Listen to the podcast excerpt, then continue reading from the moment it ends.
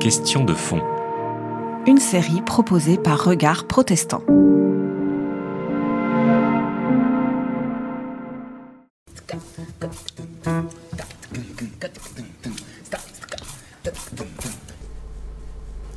Gérard Zigbald, votre livre La réinvention du nom de Dieu nous laisse au seuil euh, d'un monde d'après, euh, pas tellement d'après la pandémie, mais d'après euh, ces temps de domination finalement. D'abord domination de la foi sur la raison, ensuite domination aujourd'hui plutôt de la raison sur la foi, un, temps, un monde d'après dans lequel on peut espérer quelque chose de l'ordre d'un équilibre, de la fin de la domination peut-être.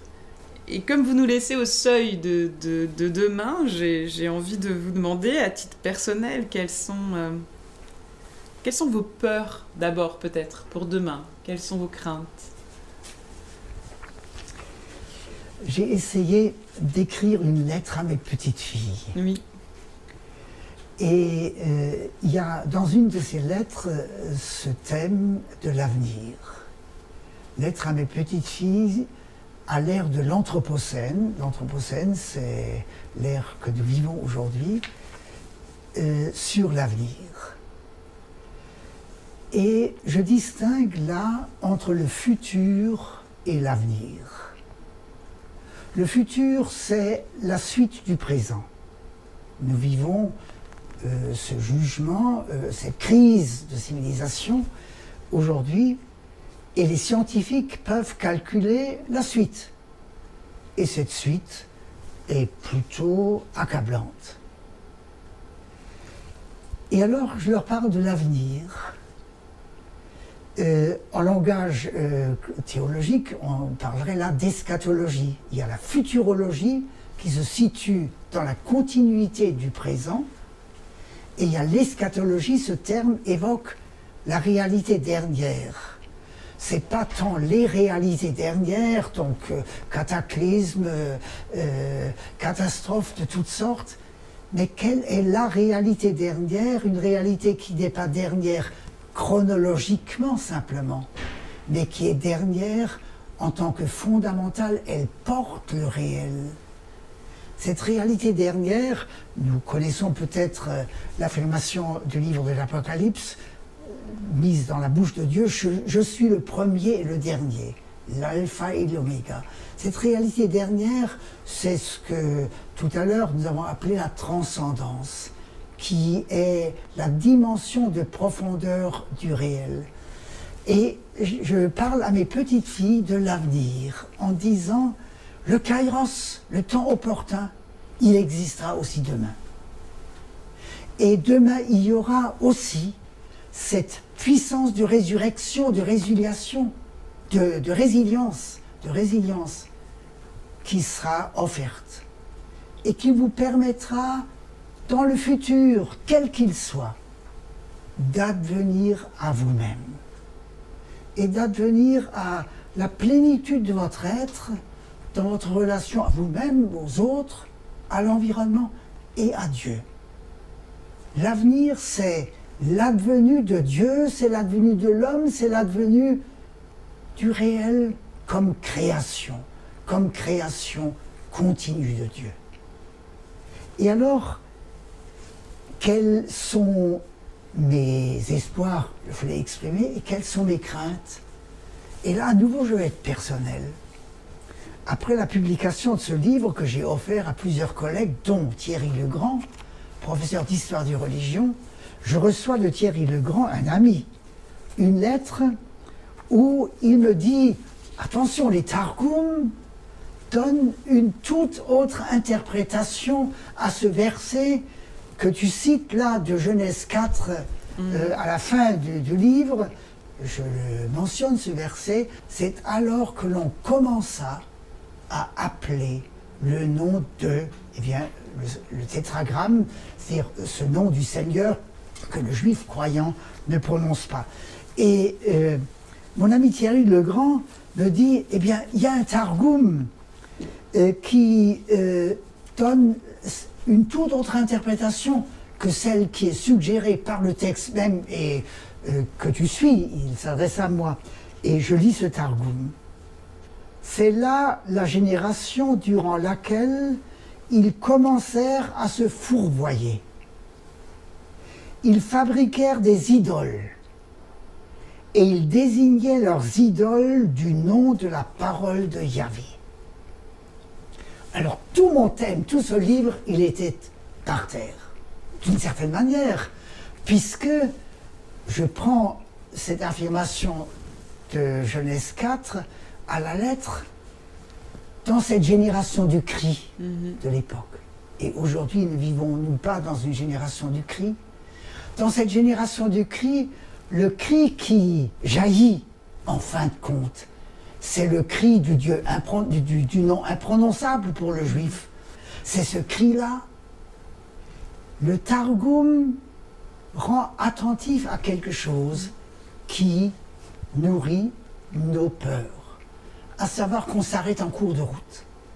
Et que au lieu d'aller jusqu'au nom imprononçable, on en reste à des noms que l'on idolâtre, que l'on déifie.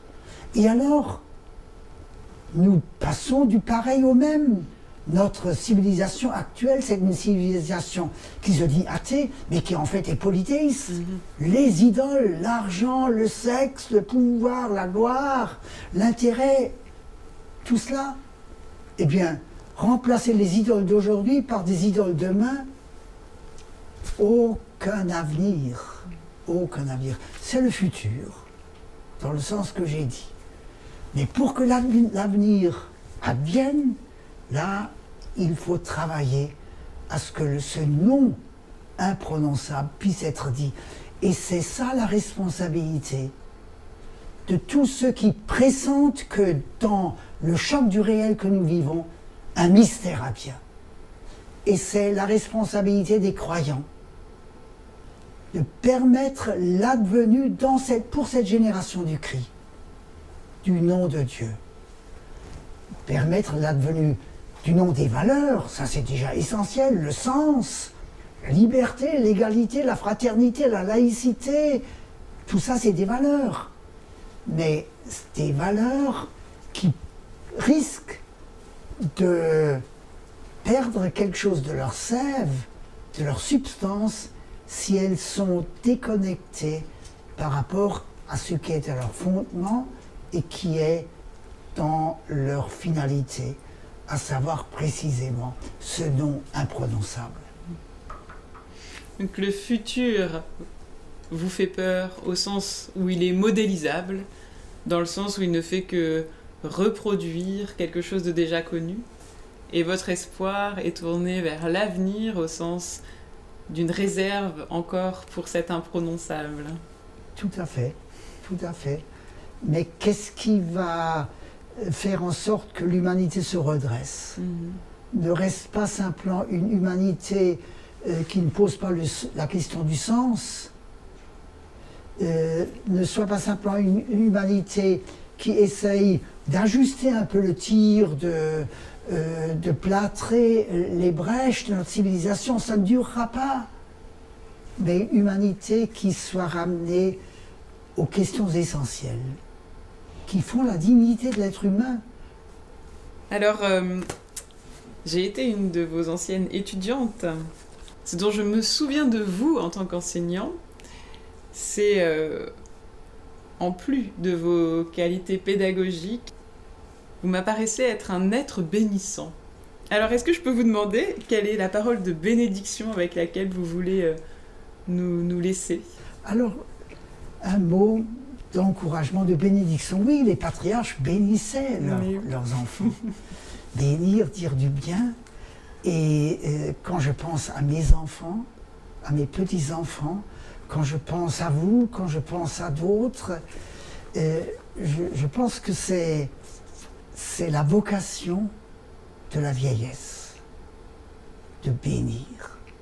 Non pas de récriminer ce qui ne va pas, c'est une tentation. Mais surmonter cette tentation, qu'est-ce que je laisse de constructeur, d'encouragement à ceux qui sont autour de moi, ceux qui auront à porter demain la responsabilité euh, qu'est la vie. Une vie vécue dans la liberté, mais une liberté responsable. Bénédiction, dire du bien, voire contribuer à ce qui construit. Et il y a deux, deux mots qui me viennent, et le premier, et les deux sont, je crois, dans la ligne de, euh, des entretiens, saisir la chance du silence, se donner, des, donner au silence dans nos vies sa chance. Ne pas nous laisser emporter par le bruit, par l'agitation. Prendre du recul, silence.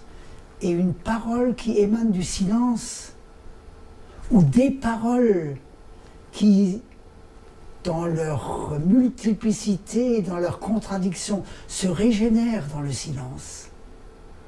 C'est une parole qui peut être constructive. Et dans la même ligne, la deuxième chose, mais c'est la suite. Lorsque à Nouvel An, on reçoit des vœux, et lorsqu'on en exprime, eh bien depuis des années, je n'ai plus qu'un seul vœu. Aller à la source. Aller à la source. La source, c'est le commencement. Aller à la source, la source de l'espérance, de l'amour, de la foi, la source de la force, du courage, de la persévérance, de la joie. Merci beaucoup pour euh, cette bénédiction et cet envoi. Et merci pour ce, pour ce livre qui fait, qui fait œuvre aussi d'envoi et de, et de bénédiction. Merci Marion. Si je pouvais, je vous embrasserais. Merci.